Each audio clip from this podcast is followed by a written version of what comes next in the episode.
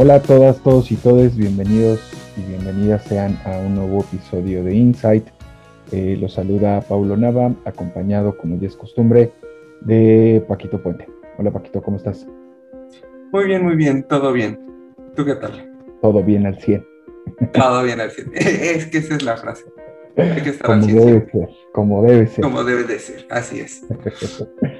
Muy bien, pues vamos a empezar, Paquito. Eh, les damos las gracias a todas y todos nuestros escuchas por darle play a este nuevo episodio. Este, este nuevo capítulo va a estar enfocado en una herramienta que pertenece a la parte de comunicación, a la parte de promoción, y que mm, eh, en ocasiones no, está no la vemos tan vinculada con el marketing y por eso pues eh, planteamos el poder hablar de ella, digamos, en uno de nuestros primeros episodios, digo ya no es literalmente eh, el, primero o el segundo, pero todavía es de los episodios iniciales.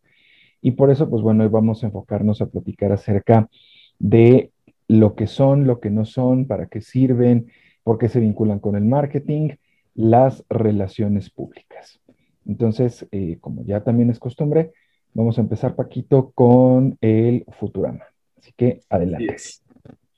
Bueno, como, como bien dijiste, eh, la parte de relaciones públicas es una parte fundamental para una buena estrategia de marketing. Entonces, en esta parte de Futurama, quisiera que viajáramos a un momento donde ya todos estamos recién vacunados, o sea, en, bastante tiempo al parecer. Nos va a faltar un poco, pero eh, imaginémonos que estamos en un macroevento, ¿no? Algo como un un IDC, un festival, algo así muy grande, un Vive Latino, mucha gente, eh, comida por todos lados, artistas, eh, puestos, stands en, cada esquina. Entonces hay que analizar mucho cómo llegamos hasta allá, ¿no? Estas tendencias se va a que eh, el consumo cross media se ha dado para que la comunicación llegue por medio de distintos canales. Es decir, no es ya no es simplemente un, ah, ya sé que en esta fecha va a salir el evento, ¿no? Sino como, como hemos cambiado un poco y nos hemos adaptado a, lo que hoy en día vivimos, eh, es muy importante evaluar cómo es la comunicación y cómo nos ha llegado hasta el día de hoy, ¿no? Entonces, va a llegar por medios de distintos canales y eso hace que se tengan que revisar los objetivos ROI. Eh, en caso de que no sepan, ROI significa Return of Investment, o sea, retorno de inversión, y habla sobre eh, el capital que se ha aportado para este proyecto y en cuánto tiempo este va a ser recuperado, ¿no? Y cómo vamos a alcanzar ese objetivo. Ah, al momento de, de diversificar estas comunicaciones, también podemos conseguir y alcanzarla por medio de líderes de opinión, eh, influencers que pueden eh, explotar estas colaboraciones. ¿no? Es muy importante eh, saber que en este escenario los, nosotros como consumidores demandamos cada vez que la información que nos diga sea lo más verídica y confiable que pueda ser, ¿no? Entonces es muy importante que estas, estos líderes de opinión o, o, influencers son alguien que es confiable para nosotros. Entonces, es muy creíble que nosotros eh, aportemos una mejor reputación hacia la marca si viene de personas en quienes nosotros mismos confiamos, ¿no? Eh, como bien mencionaba, estos eventos eh, son muy grandes y claro que, por ejemplo, en lo personal a mí me gustan, pero es muy importante también creer que muchos de estos eventos no van a ser posibles en, en persona nuevamente, ya que se prevé un 78% de mayor inversión en estos macroeventos virtuales. Y no todo es malo, quiero decir, eh, a mí me encantaría volver a ellos, pero también podemos tener contenidos digitales tanto en mobile como en plataforma web. Y esto puede dar una alianza, una realidad virtual. ¿Qué más eh, nos encantaría estar en un macroevento en Ámsterdam, por ejemplo, o en Bélgica, en un Tomorrowland? Pero desde la comodidad de tu casa, ¿no? Entonces lo puedes tener en realidad virtual y sentir que formas parte de él. Y el último y el que quiero tocar y es muy importante es que eh, nosotros como, como marketing tenemos que estar en un estado de alerta permanente. ¿Y a qué me refiero? Tenemos que cuidar mucho el cómo cuándo, por qué y a quién me dirijo, eh, saber encontrar el momento ideal de, de, dar a comunicar los mensajes y tenerlos bien aterrizados para que estos sean correctos en los momentos correctos.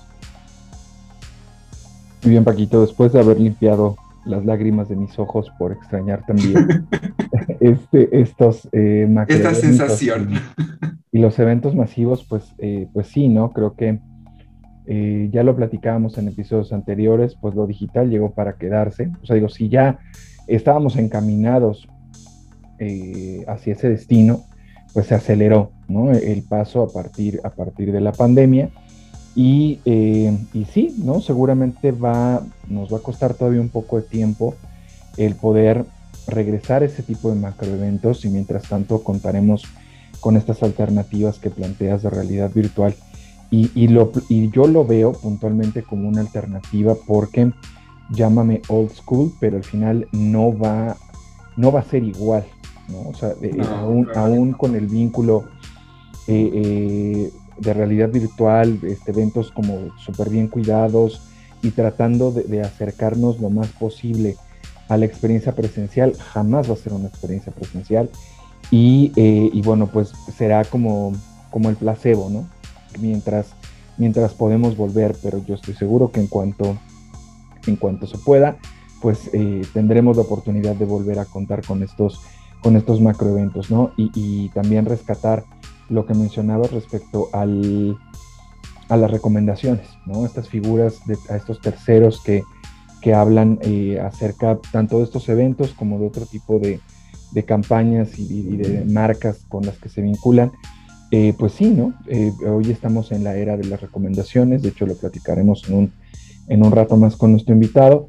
Y, em, y bueno, pues en ese sentido eh, hay que ser muy cuidadosos y cuidadosos en la selección de las figuras públicas, de estos líderes de opinión que se alineen con el perfil de nuestra marca. Y también pues eh, considerar que todo esto que, que, estamos y que vamos, que ya nos platicaste y que vamos a seguir platicando a lo largo del episodio, pues tiene que ver con una estrategia integral, tiene que ver con un con un esfuerzo compartido con otras herramientas promocionales que no se tiene que ver como único. Y si quieren más referencias respecto a este tema de comunicación integral, regresense dos episodios, están llegando apenas porque les interesó el tema de RP, regresense dos episodios a escuchar comunicación integral. de marketing. y después regresense uno para escuchar influencer marketing, porque pues con estos dos ya este, episodios, seguramente este tercero, les ayudará a, comprenderlo más fácil. Digo, también se lo pueden escuchar, o sea, no pasa nada. Este, lo, los pueden escuchar después de escuchar este, pero sí se les recomendamos que, que, sigan la secuencia, ¿no? Porque evidentemente, pues esto está trabajado eh, eh, eh, y con, cierta planeación, ¿no? No es nada más el bote pronto, ¿no? Se me ocurrió hoy hablar de relaciones públicas. Exacto. Podríamos, podríamos, pero no. Pero no es el caso. Así es. Muy bien, Paquito, pues, eh, pues muchas gracias por esta, eh, por esta información. Creo que pues es bueno que, como bien dices, tenemos que estar alerta, ¿no? Los que nos dedicamos al marketing, los que se dedican a la comunicación, los que son dueños de empresas, los que están emprendiendo, porque al final, pues, eh, si bien tenemos un escenario ya planteado, seguramente van a haber cambios todavía, O sea, si ya de por sí la, la industria cambia en digital sobre todo cada tres meses, este, pues ahorita con, estos, eh, eh, con estas posibilidades donde todavía nos mantenemos en una relativa eh, cuarentena, confinamiento, en una dinámica todavía no 100% presencial, pues seguramente se van a añadir actividades, seguramente se van a modificar tácticas, a transformar otras que, bueno, nos van a, nos van a continuar dando posibilidades de estar en contacto con nuestras audiencias. Así es. Muy bien, muy bien, Paquito. Pues eh, si te parece bien, entonces, antes de, eh, de, adentrarnos en la plática de este episodio, vamos a escuchar la cápsula que nos ha preparado Luzma eh, respecto pues, a este contenido teórico y este marco referencial para ya como tal pues adentrarnos directamente en la temática a través de nuestra conversación. Perfecto, vamos. Vamos para allá. De acuerdo con la Public Relations Society of America, las relaciones públicas son procesos de comunicación estratégica que construyen relaciones mutuamente ventajosas entre organizaciones y sus respectivos públicos. Los cinco elementos de las relaciones públicas, o RP por sus siglas, son las organizaciones, el público, los procesos de comunicación, los procesos no lineales, como una forma de entender y optimizar vínculos entre los involucrados, y las relaciones de intercambio, las cuales agregan valor a ambas partes. Las RP digitales son una estrategia de marketing que busca crear una impresión positiva de una marca en medios digitales, construir su reputación y consolidar su presencia online. Las relaciones públicas digitales persiguen el mismo objetivo con la ventaja de que cuentan con nuevas tácticas, plataformas y herramientas para hacer crecer la huella digital de una marca por medio de la interacción con otros actores claves del sector, como son blogs, podcasts, influencers, directorios web, sitios de noticias, redes sociales, foros, etc.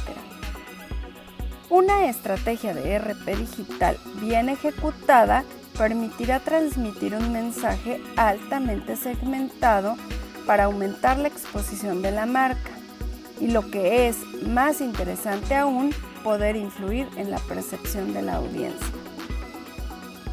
Algunos conceptos básicos de las RP dentro del marketing online son backlinks, enlaces entrantes a la página web que provienen de otras webs, dominios de referencia o referring domain, son los dominios de los que provienen los backlinks o enlaces entrantes.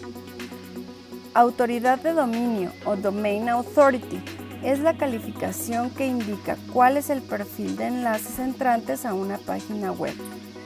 Autoridad de página o Page Authority es la calificación que indica cuál es el perfil de backlinks de una página determinada. Contenido generado por el usuario. Incluye reseñas, imágenes, videos creado por usuarios particulares identificados. Así, diversos estudios demuestran que el posicionamiento de una página puede verse influido por los backlinks que reciba. Uno de los beneficios de las acciones de RP Online es el aumento de tráfico de la página web. La transformación digital hizo que las relaciones públicas en el ámbito online pasen de ser una alternativa a una necesidad para las empresas. Y bueno, a, todas y todos nuestros escuchas, como ya les comentamos al inicio del episodio, pues en, este, en, esta, en, este, en esta sesión, en esta plática, vamos a comentar acerca del tópico general de las relaciones públicas como parte del plan de marketing, como, plan, eh, como parte del plan de comunicación. Y para ello eh, nos acompaña eh, una persona que tiene toda la experiencia relacionada con este tema. Él es el maestro José Arturo Salcero Mena. Él tiene los títulos académicos de consultor en imagen pública, licenciado en Relaciones Internacionales, máster en Relaciones Públicas y Gabinetes de Comunicación y maestro en Ingeniería en Imagen Pública. En la FESA Catlán de la UNAM es profesor de la licenciatura en comunicación. Es coautor de los libros Iniciativas Transnacionales de Diálogo, Educación y Ayuda Humanitaria, El Movimiento Gulen, eh, escrito en el 2012. Estudio multidisciplinario de la violencia en los medios de comunicación, escrito en el 2017. El Camino es el Destino, Claves para Ser Feliz, eh, publicado el año pasado. Y Memorias del Pensar y Sentir, también publicado en el 2020. En la UNAM ha organizado importantes eventos académicos como Perspectivas, Foro de Diseño y Comunicación Audiovisual, el Congreso de Imagen Institucional, el Congreso de Vinculación Empresarial y TEDx Unamacatlán. Ha capacitado en imagen, relaciones públicas y redes sociales a personal de la Secretaría de Relaciones Exteriores, Secretaría de Desarrollo Social y la Secretaría de Comunicaciones y Transportes, así como de organizaciones como Fundación UNAM, ISTE, Notimex y PepsiCo. Es reconocido por la revista Alto Nivel, plataforma multimedia especializada en analizar los temas de mayor relevancia en economía, negocios y política, como uno de los marqueteros más influyentes de México. Y bueno, pues le damos la más cordial bienvenida a Arturo por, eh, y agradecerle por acompañarnos en este episodio. Hola Arturo. ¿Qué tal, Paulo? Eh, muchas gracias por la invitación a este espacio y también por tu amable presentación. Muchas gracias, Arturo. Pues bueno, vamos, vamos a comenzar, vamos a platicar acerca de este tópico que, considero, eh, que consideramos que en el marketing en general no se le da tanta relevancia como se debiera.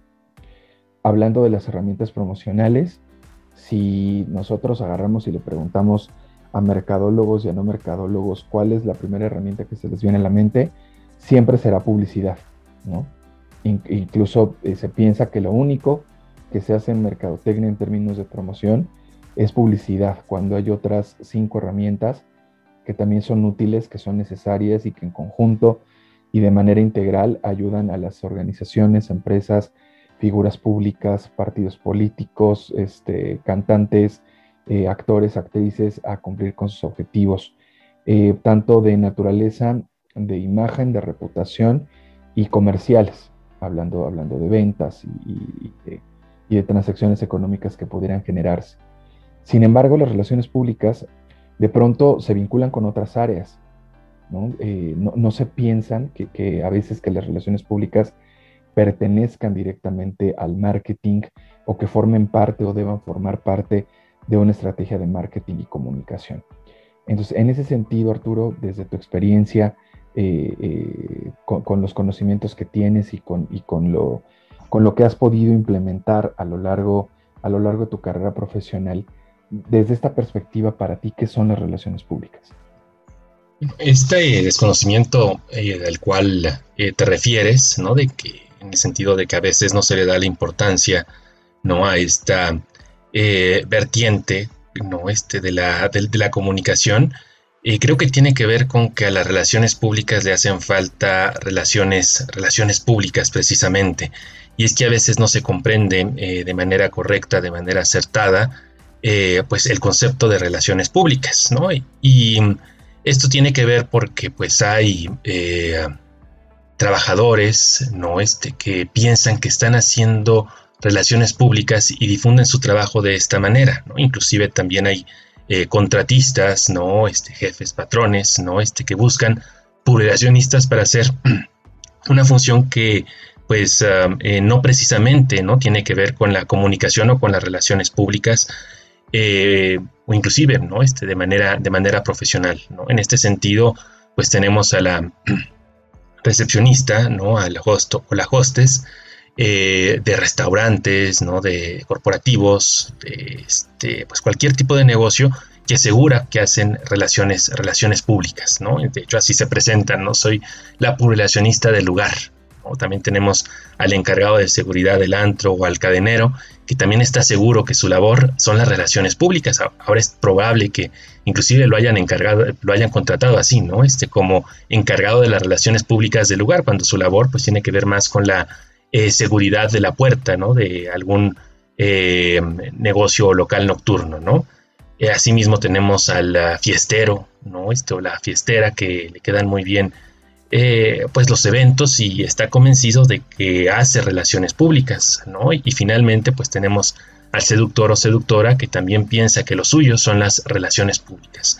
Entonces debido a esta confusión en torno al término, pues es que a veces eh, dentro de la gestión profesional de la comunicación, pues no se le da prioridad a esta, eh, a esta rama ¿no? del marketing y de la, y de la comunicación.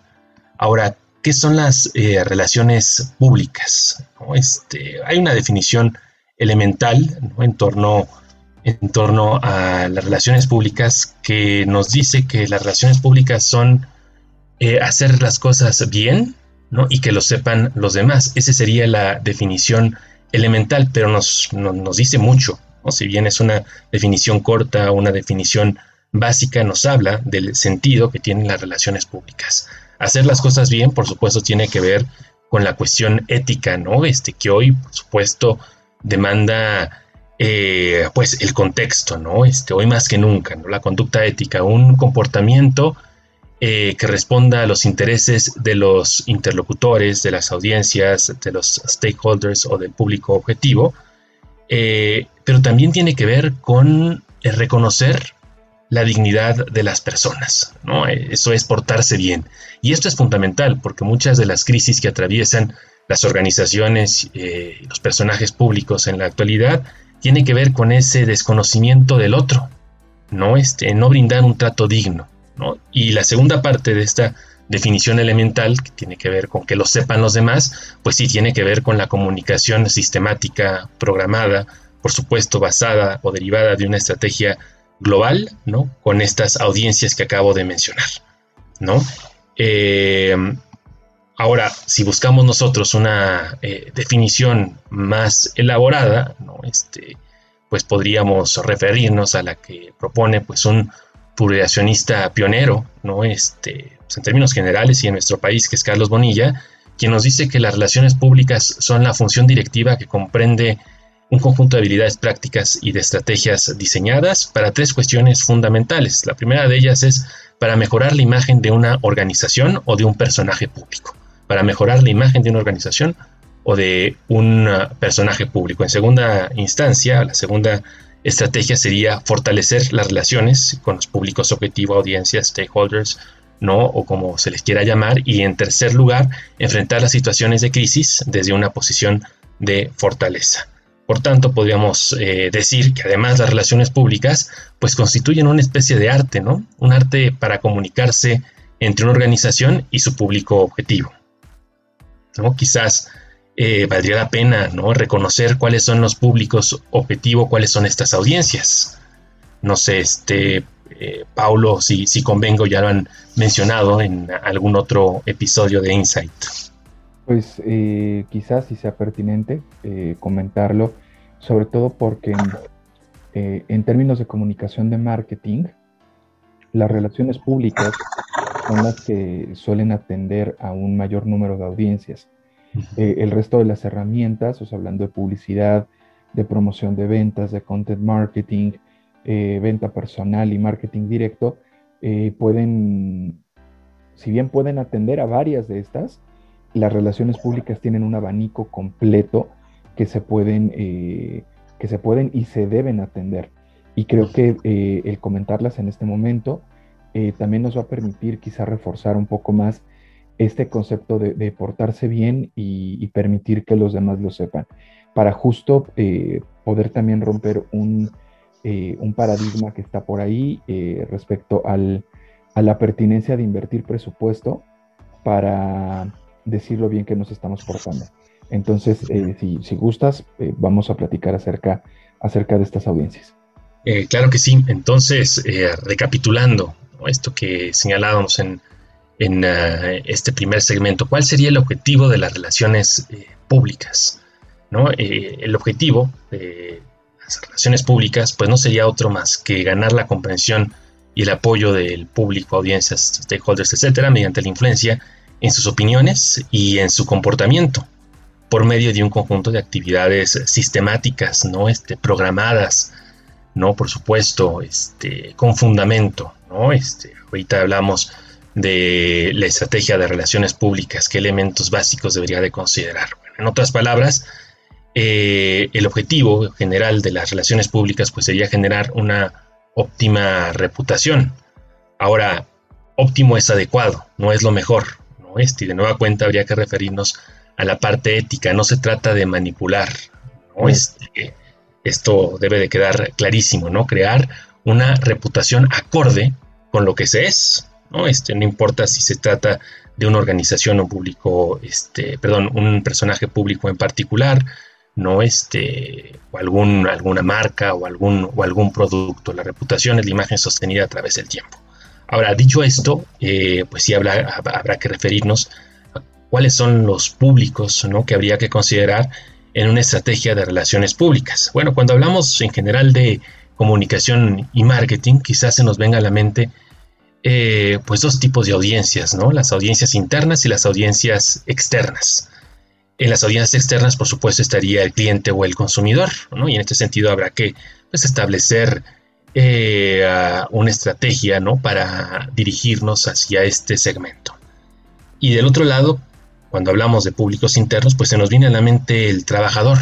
No, sí, esto es correcto, pero hay que ir más allá, ¿no? Hay otros eh, públicos que hay que considerar, además del trabajador de la organización, nuestros colaboradores, nuestros socios, nuestros partners o como les queramos llamar, y además de nuestros clientes y consumidores.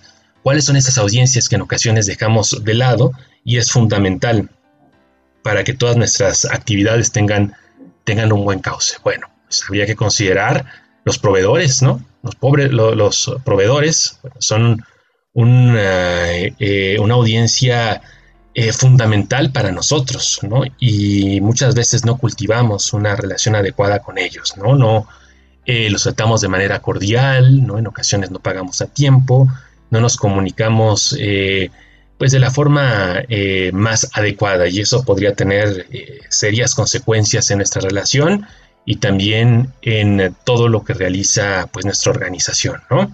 imagínense que pues nos deje de llegar el producto a tiempo, ¿no? Un producto en particular a tiempo, pues nos den la torre, ¿no? Que no nos brinde el servicio que requerimos a tiempo. Entonces habrá que delimitar, ¿no? Tácticas en este, en este sentido. Otra audiencia que en ocasiones se hace eh, de lado, bueno, son los inversionistas, ¿no? Los inversionistas quieren saber qué es lo que se está haciendo con su dinero, ¿no? Cómo le fue a la organización, ¿no? En lo que va del año, ¿sale? y muchas veces pues también se deja, se deja de lado, ¿no? Este público eh, fundamental, ¿no? Este que tiene dinero, por supuesto, dentro de la organización, ¿no? Y de manera prioritaria, pues habrá que eh, informarle qué es lo que está sucediendo, ¿no? Este, en su empresa o en su, o en su organización, ¿no? Se asume que el inversionista pues solamente quiere ver eh, o recibir dividendos, ajá, dinero, ¿no? Y no quiere saber nada de la organización y muchas veces esto es un error, ¿no? Este, que tiene serias consecuencias, como que retire su dinero, que retire su inversión, ¿no? Entonces sí, podría dar en la torre, no a cualquier, a cualquier organización en este sentido. Otra audiencia estratégica eh, que hay que tomar, por supuesto, en cuenta es el gobierno, ¿no? Y también tiene su complejidad, ¿no? Este, eh, comunicarnos con este, con este público eh, objetivo, ¿no? Porque es importante eh, tener una relación con el gobierno. Bueno, pues habrá que pensar que el gobierno pues, es quien nos da permiso para todo, desde abrir o, inclusive hasta cerrar un negocio, ¿no? Habrá que cultivar, por supuesto, ¿no? una buena relación con este público objetivo. Asimismo, habrá que tomar en cuenta a la sociedad en general, aunque no nos compren, aunque no sean nuestros proveedores, ¿no? Este, eh, habrá que establecer, ¿no? Una comunicación con la sociedad en general para que tenga una percepción positiva en torno a nosotros. De ahí que eh, en una estrategia integral de relaciones públicas, pues se considere a la responsabilidad social ¿no? dentro, dentro de la misma. ¿no? Este, también, por supuesto, por su compromiso ético, pero también porque tiene, pues, trae dividendos ¿no? en lo que se refiere a la percepción de la organización. Y finalmente, los medios de comunicación, ¿no? este, que es fundamental eh, pues eh, tenerlos, por supuesto, eh, cercanos a nosotros, ¿no? Para que coadyuven a, la consecución de nuestros, de nuestros objetivos. Inclusive también, ¿no? Este, para el manejo de crisis es, un, es una audiencia, este, me refiero a los medios de comunicación per se, no a las audiencias de los medios, ¿no? Fundamental, ¿no? Este, para que se refieran pues de manera adecuada, ¿no? Hacia nosotros y también que su versión en una, en una situación de crisis, bueno, pues se apegue más a la realidad.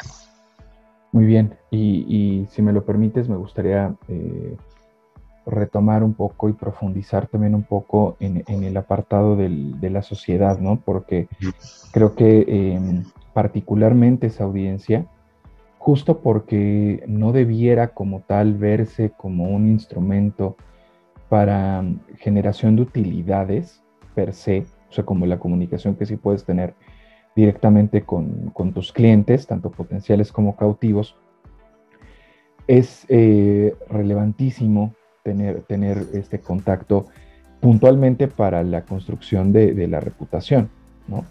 El, poder tener una, eh, un cúmulo de opiniones positivas alrededor de la, de la organización y, de, la, que sin duda eh, se, le da soporte a partir de la, de la estrategia de responsabilidad social. Y, ahí lo, lo, que me interesará retomar es eh, el punto que hablábamos hace ratito, que mencionabas, de que las relaciones públicas forman parte de una estrategia de comunicación y que debe impulsarse con el mismo ahínco, con, el, con la misma intensidad que el resto de las herramientas. Sin embargo, puntualmente la, responsabilidad social no debiera ser objeto de algún tipo de inversión, ¿no? O sea, hablando de, de difusión. Sí invertir en programas de responsabilidad social, pero no invertir en otras herramientas de comunicación para presumir lo bien que nos estamos portando.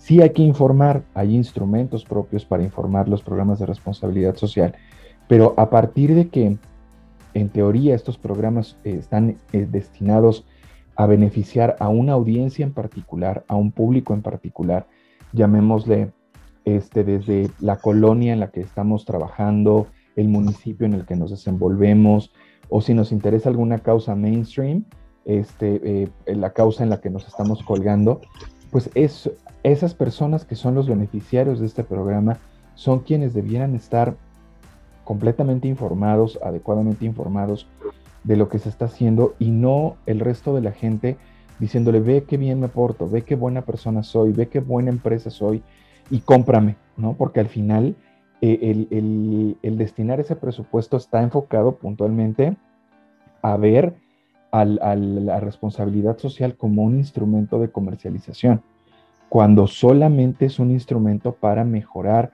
o construir la reputación de una, de una organización. Entonces, en el momento, y, tú y yo lo hemos comentado, en el momento en el que mm, una empresa invierte presupuesto para difundir eh, eh, alguna actividad de responsabilidad social, la está prostituyendo.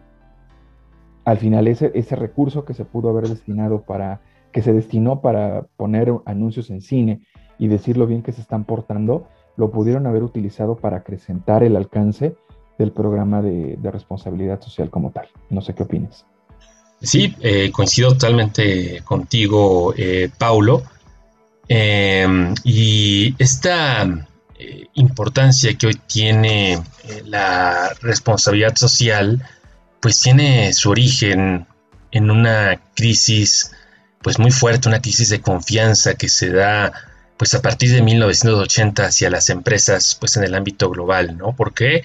porque pues anteriormente había un aparente divorcio entre los objetivos sociales y corporativos, ¿no? Se veía la empresa como un enemigo, un enemigo de la, de la sociedad. También parecía que este, la única meta de las empresas pues era la maximización del retorno de capital, es decir, que el único interés pues era este, en definitiva el dinero, ¿no? Había también un vacío axiológico, es decir, de valores en la, en la organización, ¿no? Este, pocas los tenían escritos, pero de ahí a llevarlos a la práctica, pues sí había pues una distancia importante, ¿no?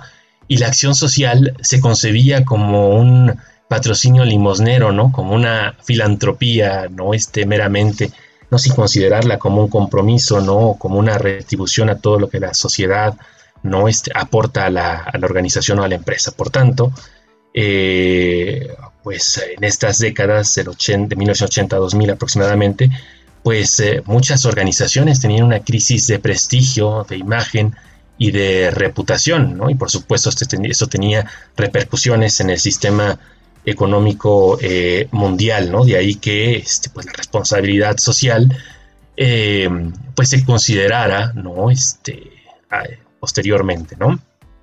¿Qué es lo que se requería? Bueno, por supuesto, eh, que el negocio tuviera una visión, una visión ética, ¿no? Este, y dentro de esta responsabilidad, pues establecer un diálogo permanente con eh, los diferentes públicos de la organización, ¿no? Este, también es importante saber que este, el éxito empresarial no puede concebirse a la larga o de manera sostenible sin una dimensión ética, ¿no? Este, por esto sí habrá que subrayar que el buen comportamiento, la responsabilidad social, la responsabilidad corporativa, pues es, fundamental, ¿no?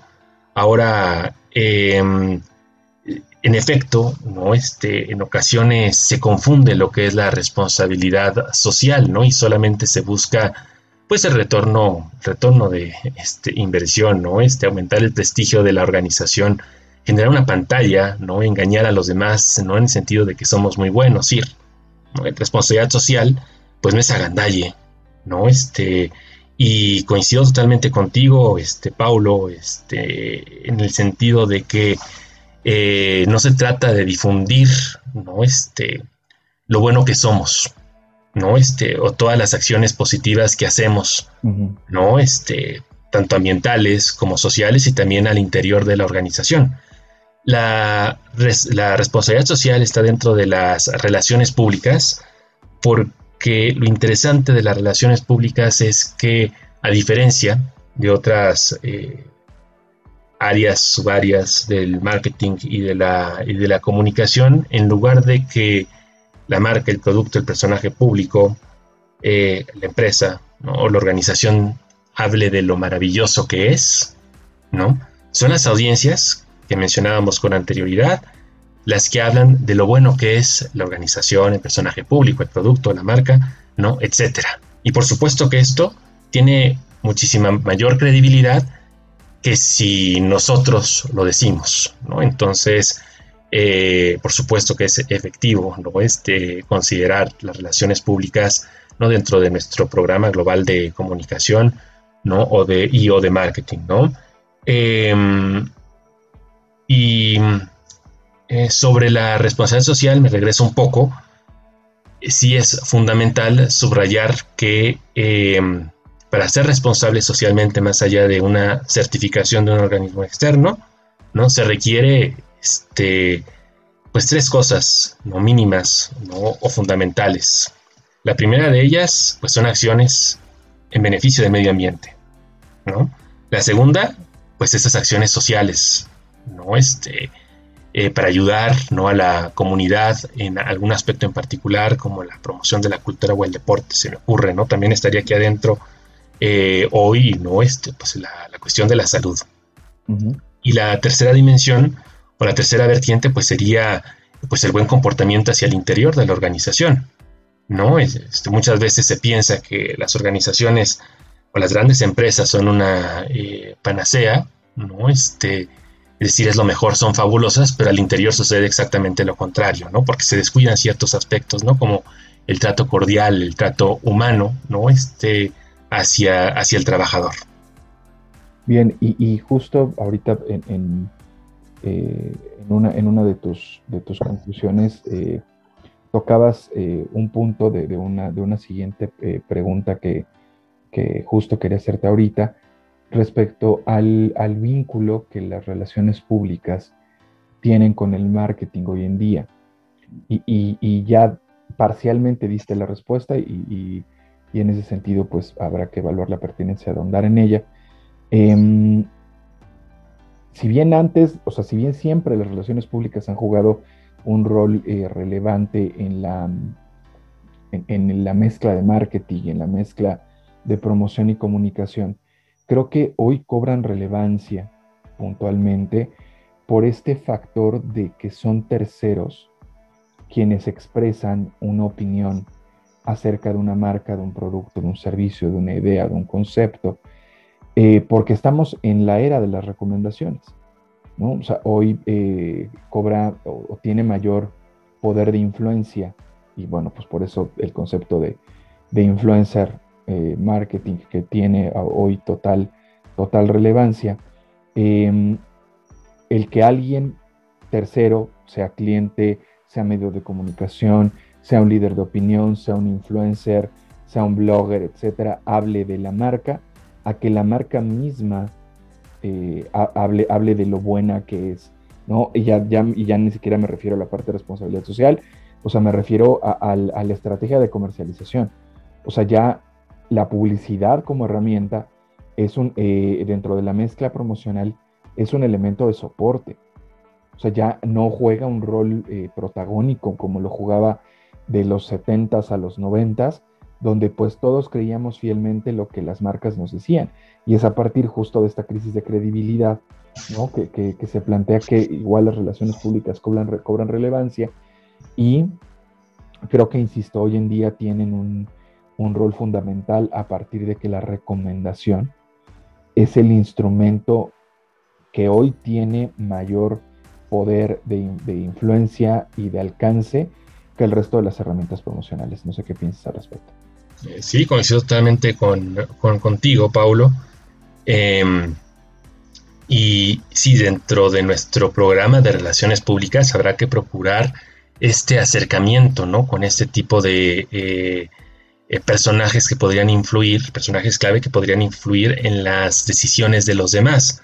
Ahora, este acercamiento tiene que ser, por supuesto, gradual y aparentemente desinteresado, ¿no?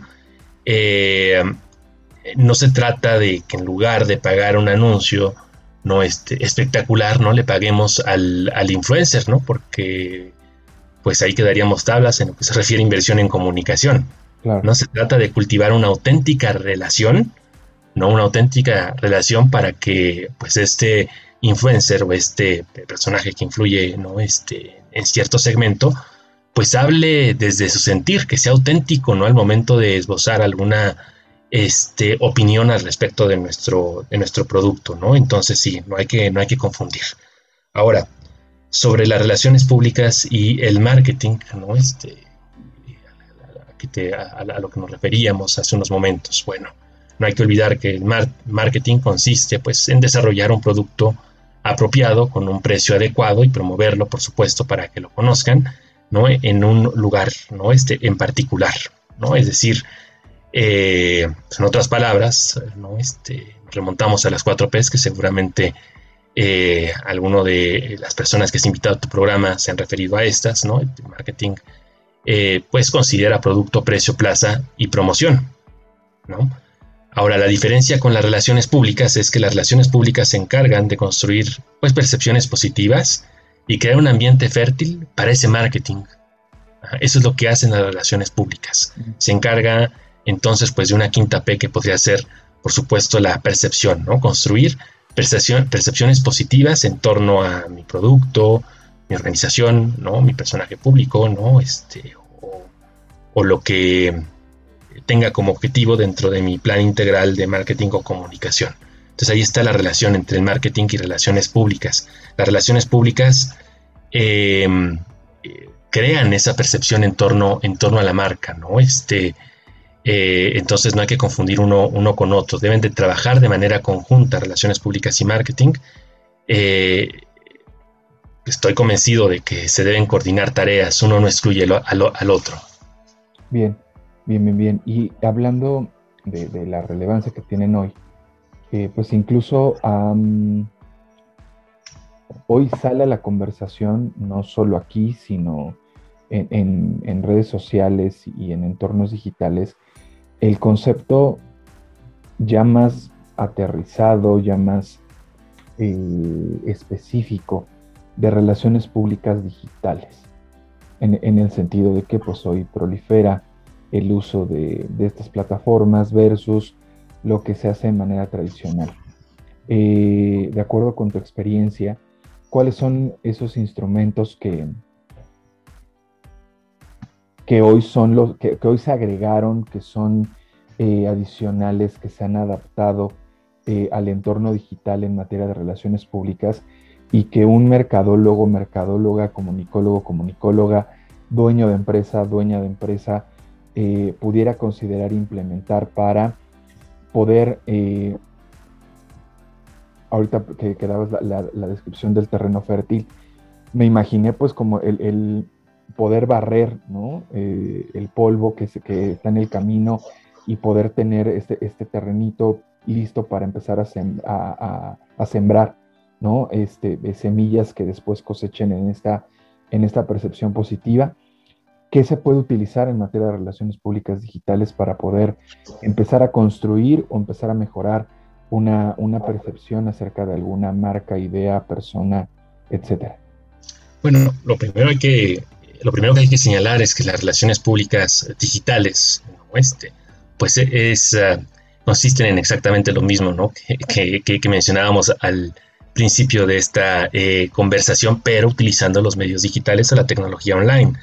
Es decir, que se tiene como objetivo el mejorar la imagen ¿no? de este, nuestro producto, servicio, etcétera, ¿no? fortalecer las relaciones con, con, nuestras audiencias, estas que mencionábamos a través de medios digitales, enfrentar situaciones de crisis desde una posición de ventaja, ¿no? ganar la comprensión y el apoyo del público y además construir esta reputación acorde con lo que en realidad somos. Esas serían eh, las funciones de las relaciones públicas digitales. Por supuesto que se requiere pues de una, de una estrategia, ¿no? Este, tanto en lo eh, online como en lo offline, ¿no? Es algo que había quedado pendiente eh, en, los primeros segmentos de esta, de esta conversación.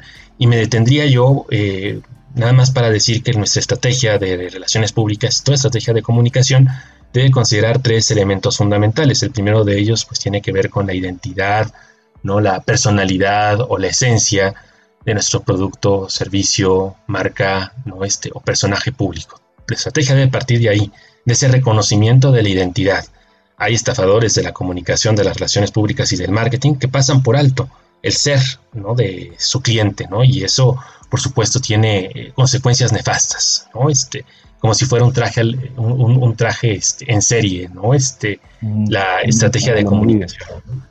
sí, tiene que ser un traje a la medida, ¿no? Es un trabajo quirúrgico. En segunda instancia, eh, en relación a la estrategia, pues habrá que tener muy en claro el objetivo que deseamos cumplir.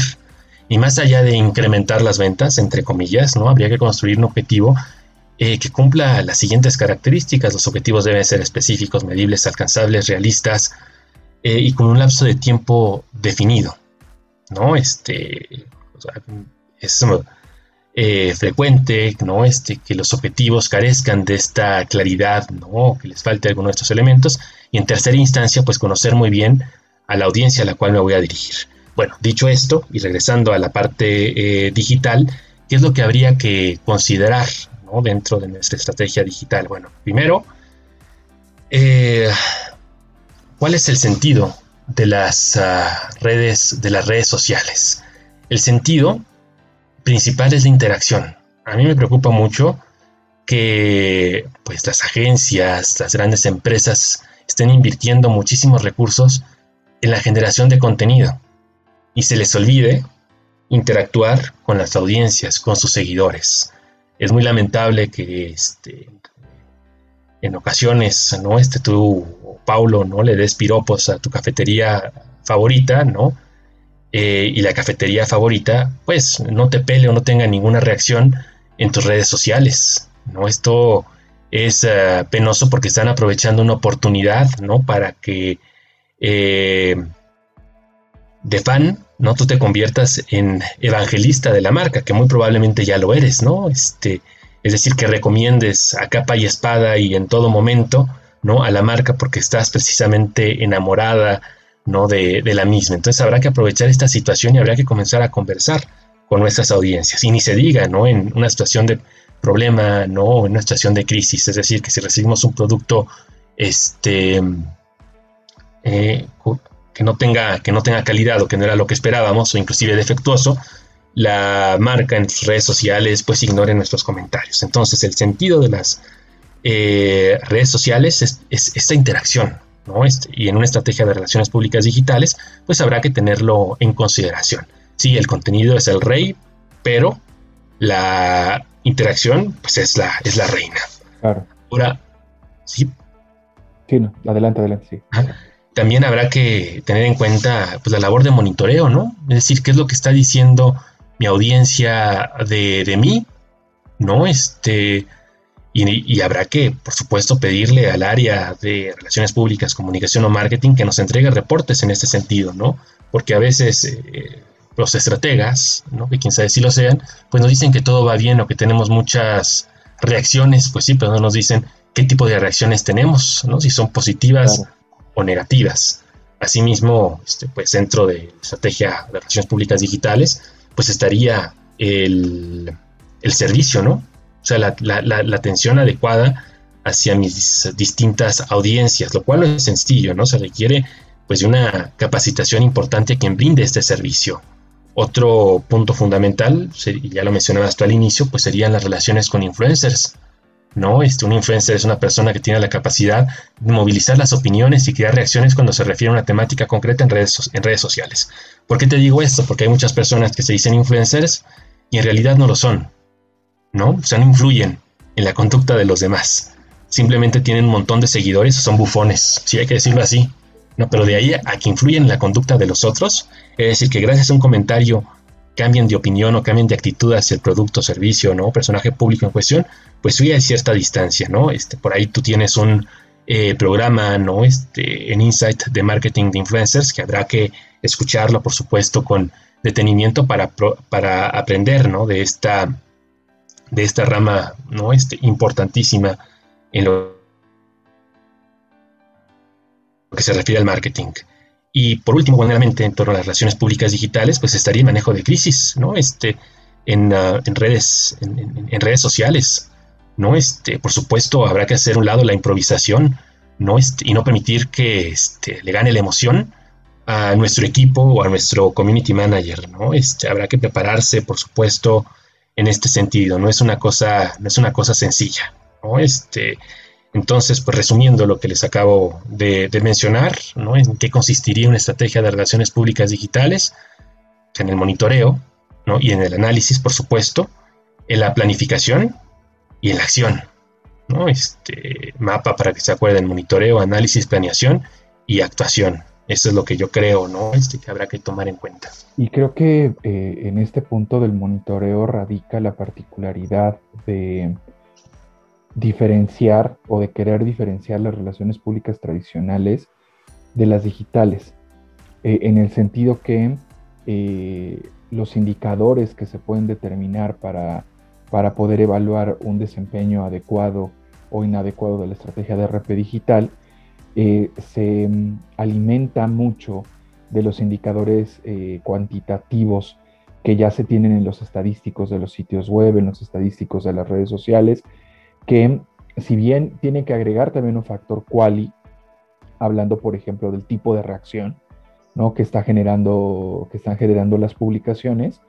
em, son estas referencias las que hacen la distinción entre la forma de medir la relación pública tradicional a la relación pública digital, porque al final, por ejemplo, si hablamos de un, eh, eh, de un inserto o de una inserción pagada en un, en un medio de comunicación, eh, pues salvo que trajera un call to action muy puntual, donde tú pudieras determinar, a ver, el tiraje del medio eran, no sé, 35 mil ejemplares y yo tuve 3.500 respuestas a partir de ese call to action, yo puedo medir propiamente el, el alcance o el impacto positivo que pudo haber traído esa, esa nota pagada. Sin embargo, si yo no coloco un call to action y simplemente lo planteo como, un, eh, como una nota periodística, pues es más complejo y es más subjetivo determinar el alcance eh, positivo o negativo de la nota, incluso hasta más lento,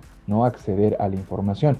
Porque, digo, el, si yo no coloco un call to action, yo no puedo medir directamente el impacto, sí lo puedo hacer después con una investigación de mercados, ¿no? Eh, cualitativa, cuantitativa, para ver qué tanto la gente fue impactada por ese tipo de, de contenido, cosa que con digital prácticamente horas después, un día después, dos días después, ya tienes la información. Entonces, eh, creo que en ese sentido pudiera radicar la diferencia o, la intención de distinguir la relación, las relaciones públicas tradicionales de las digitales. No sé qué claro, sí, ¿no? y tiene su complejidad ¿no? realizar este tipo de monitoreo. Em, hay que monitorear nuestras marcas, ¿no? las marcas, las marcas propias, pero también habrá que monitorear eh, qué está haciendo el competidor, ¿no? Este, y más allá de que sea el competidor directo, yo siempre recomiendo pues monitorear qué es lo que se hace eh, pues eh, en otras latitudes, ¿no? Este, a nivel país, pero también pues a nivel internacional muchas veces nos cerramos, ¿no? Y no vamos y no vamos más allá qué es lo que se está haciendo en otros lados. Inclusive, aunque no tenga nada que ver aparentemente, ¿no? Un producto con otro, pues no estaría de más, ¿no? Este, revisar, ¿no? Este, cuál es la estrategia, pues de otras, de otras empresas distintas a la mía, ¿no? Hay que hacer benchmarking y también habrá que monitorear pues todos los públicos objetivos, mis consumidores, ¿no? Los periodistas, los eh, bloggers, ¿no? Además de los medios de comunicación. Eh, sí, creo que hoy eh, tenemos a nuestro alcance pues un montón de datos ¿no? que habrá que este, interpretar y habrá que utilizar a nuestro favor. Claro. sí, la, la ciencia, la llamada ciencia de datos nos ha facilitado muchísimo la tarea, pero tiene su chiste no saber interpretar estos datos. La ciencia de datos tiene por objeto detectar patrones y predecir cómo una variable va a afectar a otra. Digo, además de los datos que te arrojan las estadísticas de los sitios de red social, ¿no? Este, pues podríamos utilizar, ¿no? Este, por ejemplo, Google Trends, que es una herramienta muy interesante, ¿no? Este, tiene que ver con los términos eh, de búsqueda más populares en el pasado eh, reciente, ¿no? Y sí, los, los datos, como mencionaba, eh, pues son, son fascinantes, ¿no? sin embargo, ¿no? Este, la reunión, el tratamiento y la tabulación de datos no estaría fácil.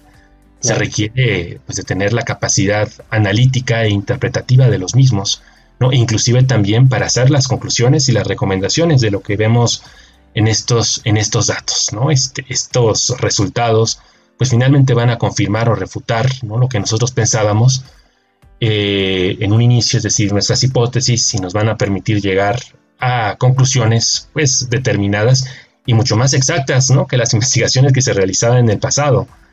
Eh, por ejemplo, ¿no? este, pensemos en Google. Google finalmente es un confesionario, ¿no?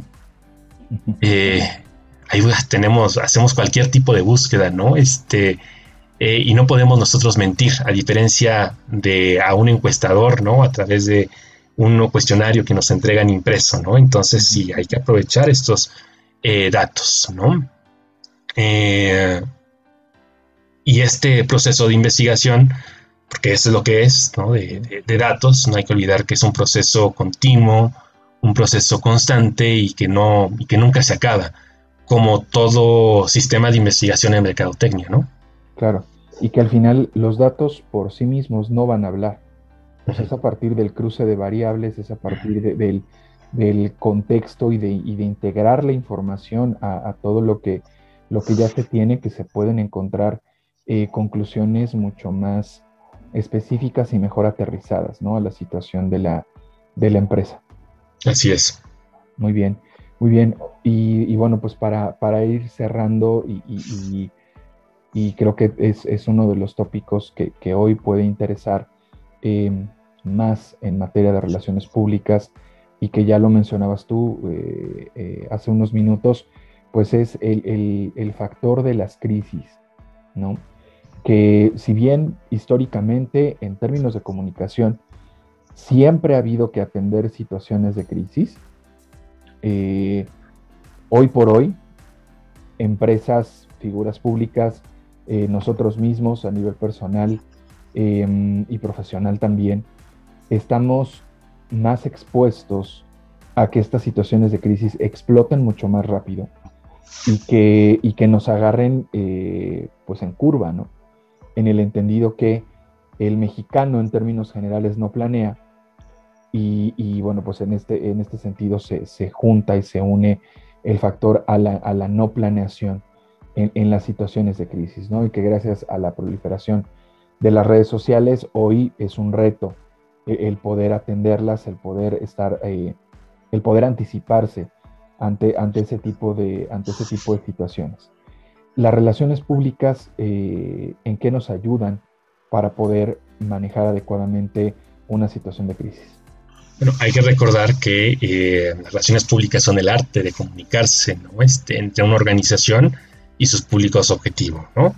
Entonces, eh, evidentemente, pues nos ayudan en demasía, ¿no? Este, y qué bueno que lo señalas, porque pues, en muchas ocasiones delegamos esta responsabilidad de solucionar la situación de crisis a un área, a un área en particular, ¿no? Y muchas veces esta área en particular, pues no tiene conocimientos de comunicación, ¿no? Este, y mete pues, más problemas a la, a la, a la organización, ¿no? Este, pienso, por ejemplo, en el área jurídica, ¿no? Que tenemos una crisis, pues llámale a los de jurídico, ¿no? Y va el área jurídica y, este, y si da sus recomendaciones, pero esas recomendaciones podrían generar a su vez problemas, ¿no? Si no se comunica de manera eh, acertada, ¿no? Ahora eh, me detengo en algo que tú acabas de mencionar que tiene que ver con la planeación. Eh, sí, dentro de nuestras organizaciones, pues hay que contemplar este tipo de situaciones. En algún momento ocurrirán. La crisis es inherente a las organizaciones la crisis es inherente a las empresas, es inevitable que pues, en algún momento no atravesemos por una situación de crisis. Por eso es fundamental adelantarnos, ¿no? trazar escenarios y um, delimitar acciones ¿no? de cómo proceder si, primero para que no suceda y, en segunda instancia si sucede. ¿no? Por eso eh, en ah, los cursos este, que doy en Fundación UNAM, y en mis clases que doy en la FISA de de la UNAM, ¿no? le menciono a mis alumnos que la peor crisis es la que no se prevé, ¿no? Entonces hay que anticiparnos a la crisis, no hay que permitir que la crisis suceda, ¿no? Muy bien, y, y creo que diste ahorita en el clavo, en el, en el punto de que no va a haber empresa que no se enfrente a una situación de crisis no va a importar el tamaño, ¿no? O sea, no forzosamente tiene que ser una situación inoperable, no forzosamente tiene que ser una situación que, que literal o no literalmente hablando sea un incendio, ¿no? Para, para la organización. Puede ser eh, una crisis mediana, una crisis pequeña, sin embargo, todas las empresas eventualmente las van a enfrentar.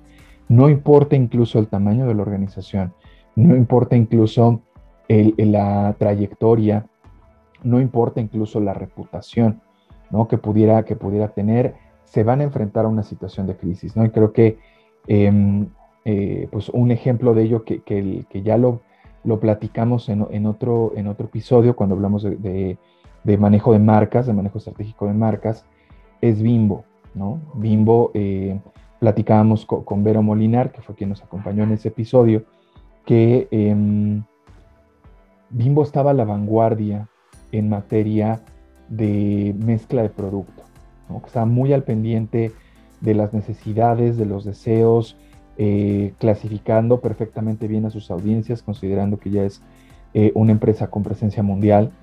Y, eh, y, bueno, pues que estaban las alternativas de, no sé, quien se cuidaba, quien no, no puede comer gluten, este, N variantes, ¿no? O sea, la realidad es que el anaquel de, de panes en los, en los pasillos del supermercado, pues es 95% bimbo, ¿no? Con todas sus alternativas y el otro 5% las demás marcas.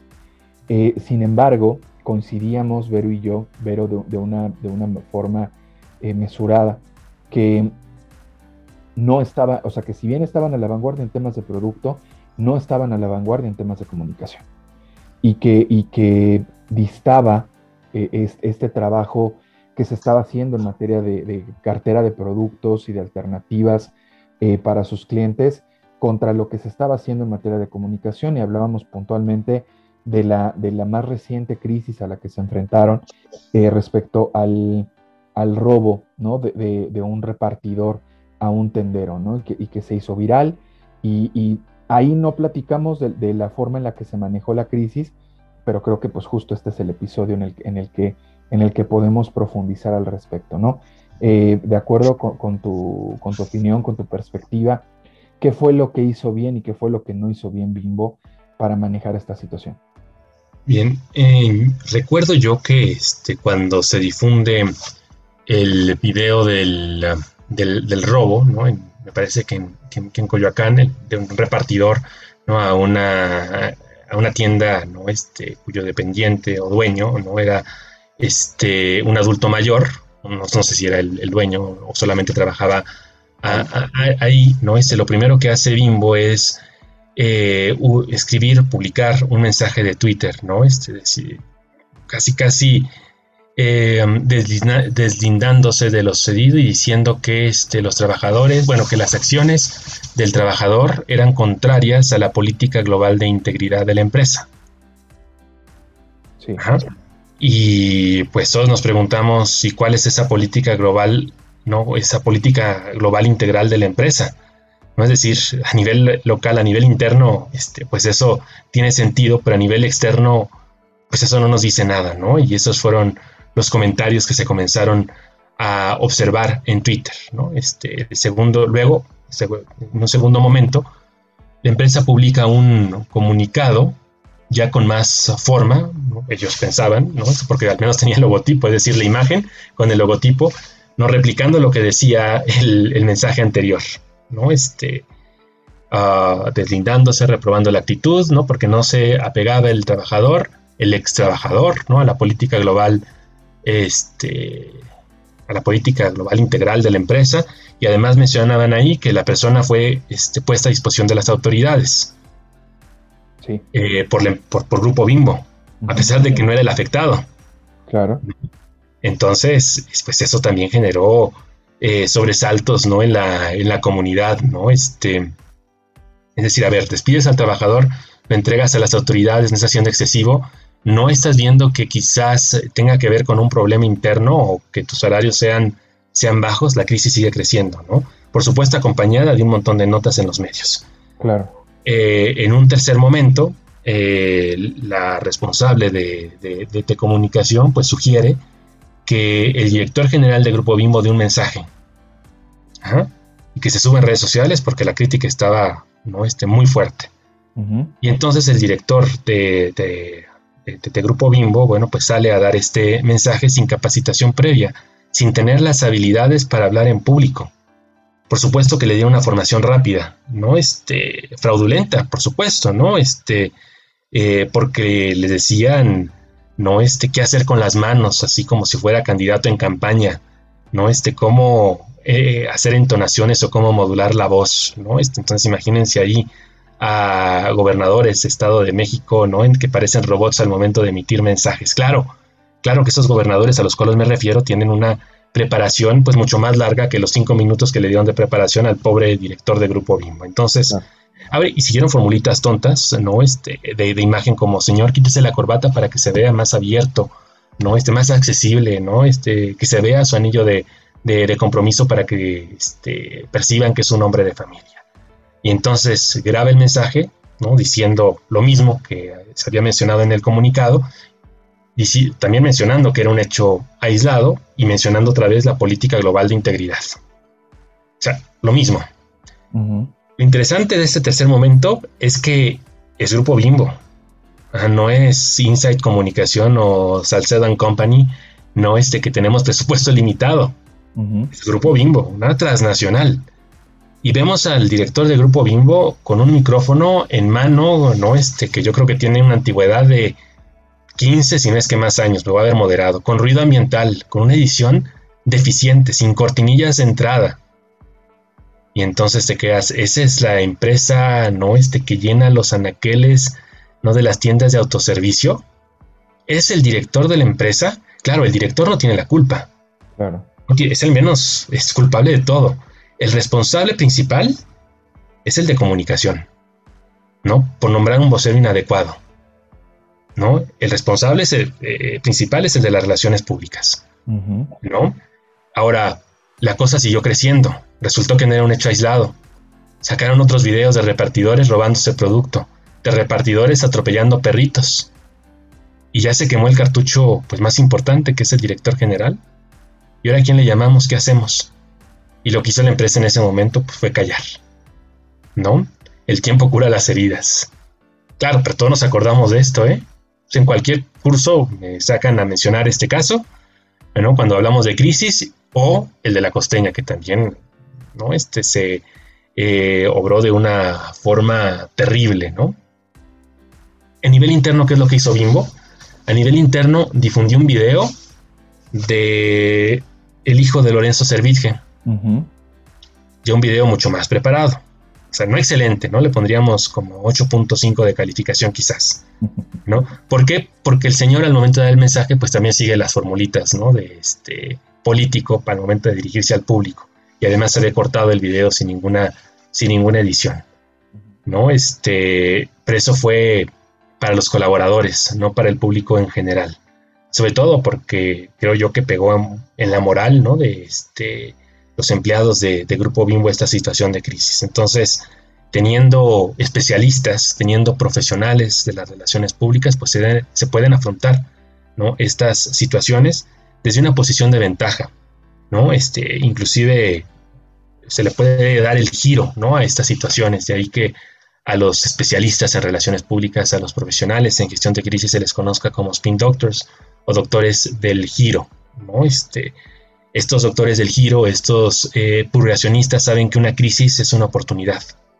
¿no? ¿Por qué? Porque se tienen los reflectores encima, se tiene la atención de todos. Y si actúas bien, ¿no? pues te irá bien. Claro, claro. Y de hecho, este, este video del que hablas, que, que se ocupó para comunicación interna, está en YouTube. O sea, quizá lo hayan eh, publicado también para, pues como de manera más este, discreta, si la gente seguía buscando información acerca de la situación, se topara con este mensaje, ¿no? Pues, pero pues, evidentemente ese último mensaje, ¿no? Eh, quien debió haberlo hecho era el director general, si antes de exponer al director general hubiera dado la cara otro vocero, llámese la persona de comunicación o llámese un vocero preparado de Grupo Bimbo que se encarga de atender este tipo de, este tipo de situaciones. ¿no? Sin embargo, pues tuvieron que llegar hasta el nivel más alto, ¿no? prácticamente a la junta directiva de Grupo Bimbo, para poder eh, pues terminar de, apagar ¿no? el, fuego que, que, puntualmente pues estaba ocurriendo al interior de la, al interior de la organización. ¿no? Sí, no, este, totalmente de acuerdo. Eh, y en ese sentido, pues habrá que subrayar que una de las tareas del responsable de comunicación, del responsable de relaciones públicas o el de imagen, ¿no? este, incluso del de marketing, más allá de todas las tareas que tiene que hacer, ¿no? pues tendría que proteger ¿no? la imagen y la reputación de los directivos y muchas veces esto se deja de lado. ¿no? Tenemos muchos estafadores, muchos irresponsables a la cabeza de las áreas de comunicación de muchas compañías y de muchas organizaciones. Y cuando hay una crisis, lo primero que hacen es lanzar al ruedo al directivo, lanzar al ruedo al titular. Y de esta manera pues se quema el cartucho pues, más fuerte que se tiene. Y si la crisis sigue creciendo, pues no hay otra más que la renuncia del titular. Y eso sería lamentable, eso sería desastroso. Entonces, hay que invertir recursos y hay que invertir esfuerzos, ¿no? En comunicación y por supuesto en relaciones públicas, ¿no? Y en capacitación, ¿no? Y capacitación, sí. O sea, en ese sentido, porque al final el que sea un directivo no significa que esté preparado o preparada para atender a los medios de comunicación o para atender a, o para dar un mensaje, ¿no? De esta manera. Claro. Y no es su labor, ¿eh? no, es, no es su labor. O sea, él es eh, seguramente un genio, ¿no? En las finanzas, en las ventas, ¿no? En, de mercadotecnia, por ejemplo, en negocios, ¿no? Este, y no necesariamente tiene habilidades comunicativas. Quien sí debería de tenerlas es el responsable de comunicación. Claro, porque para eso está. Así es, para eso está. Básicamente. Muy bien, muy bien Arturo. Pues eh, eh, quiero darte eh, las gracias a nombre, a nombre del equipo, a nombre de Luzma, a nombre de Paco y a nombre mío por habernos acompañado en este episodio, por habernos compartido tu tiempo, tu conocimiento y tu experiencia. Esperamos que, esta información a, las personas que, que sobre todo no están vinculadas directamente con el marketing, que emprendieron, que tienen negocios propios y que están eh, siguiéndonos el rastro en, eh, a través de este podcast, pues les, les quede la, cosquilla, ¿no? De, poder indagar más, de poder conocer más, para, para poder eh, aprovechar esta gran herramienta que, sin duda es indispensable para crear, fortalecer y mejorar, en, cuando así se requiera, la reputación de las organizaciones. Y, en ese sentido, pues eh, si, hay empresas de esta naturaleza, personas que pudieran interesarse en tu asesoría, en, tu acompañamiento en ese sentido, ¿en dónde pueden encontrarte?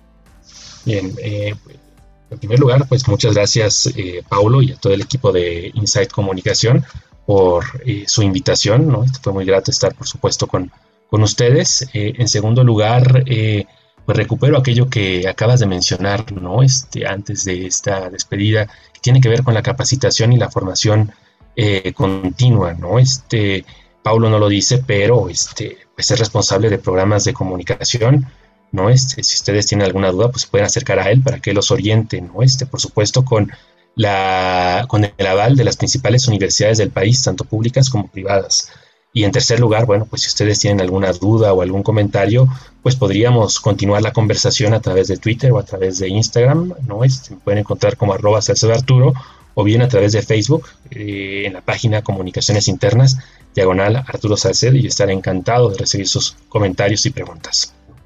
Muchas gracias Arturo y, bueno, pues también en ese, en ese sentido, eh, invitar a, las personas que nos escuchan a que a que sigan la cuenta de Instagram del podcast en arroba p.insightmkt, repito, p.insightmkt, eh, y, a, y, a, quienes se interesen pues, en establecer comunicación personal con cualquiera de nosotros, eh, pues bueno, nos pueden encontrar eh, directamente en el perfil de Insight, ahí en las cuentas seguidas pueden encontrar a cualquiera de nosotros tres, tanto a Luzma como a Paco y como, como a un servidor, y pues bueno, de igual forma, pues aprovechar a invitarles a, quienes nos escuchan en México y fuera del país a utilizar la plataforma de mensaje de voz que Anchor ofrece para que pues puedan regalarnos sus comentarios, regalarnos sugerencias y, bueno pues eh, estamos muy contentos porque la lista de países eh, en las que estamos eh, teniendo presencia crece. para, este, para este episodio pues bueno ya se incorporó Nicaragua, se incorporó Alemania, en los países en los que ya el podcast tiene, tiene presencia. Y pues bueno, es un gusto saber que estamos pudiendo llegar hasta esos territorios y, en ese sentido pues queremos, queremos escucharles, ¿no? Queremos conocer qué es lo que opinan, qué otras temáticas les pueden interesar para que este, este espacio pues sea útil para todas y todos ustedes. Entonces, eh, Arturo, de nuevamente muchas gracias, gracias a todas y todos y nos vemos en el siguiente episodio. Hasta entonces.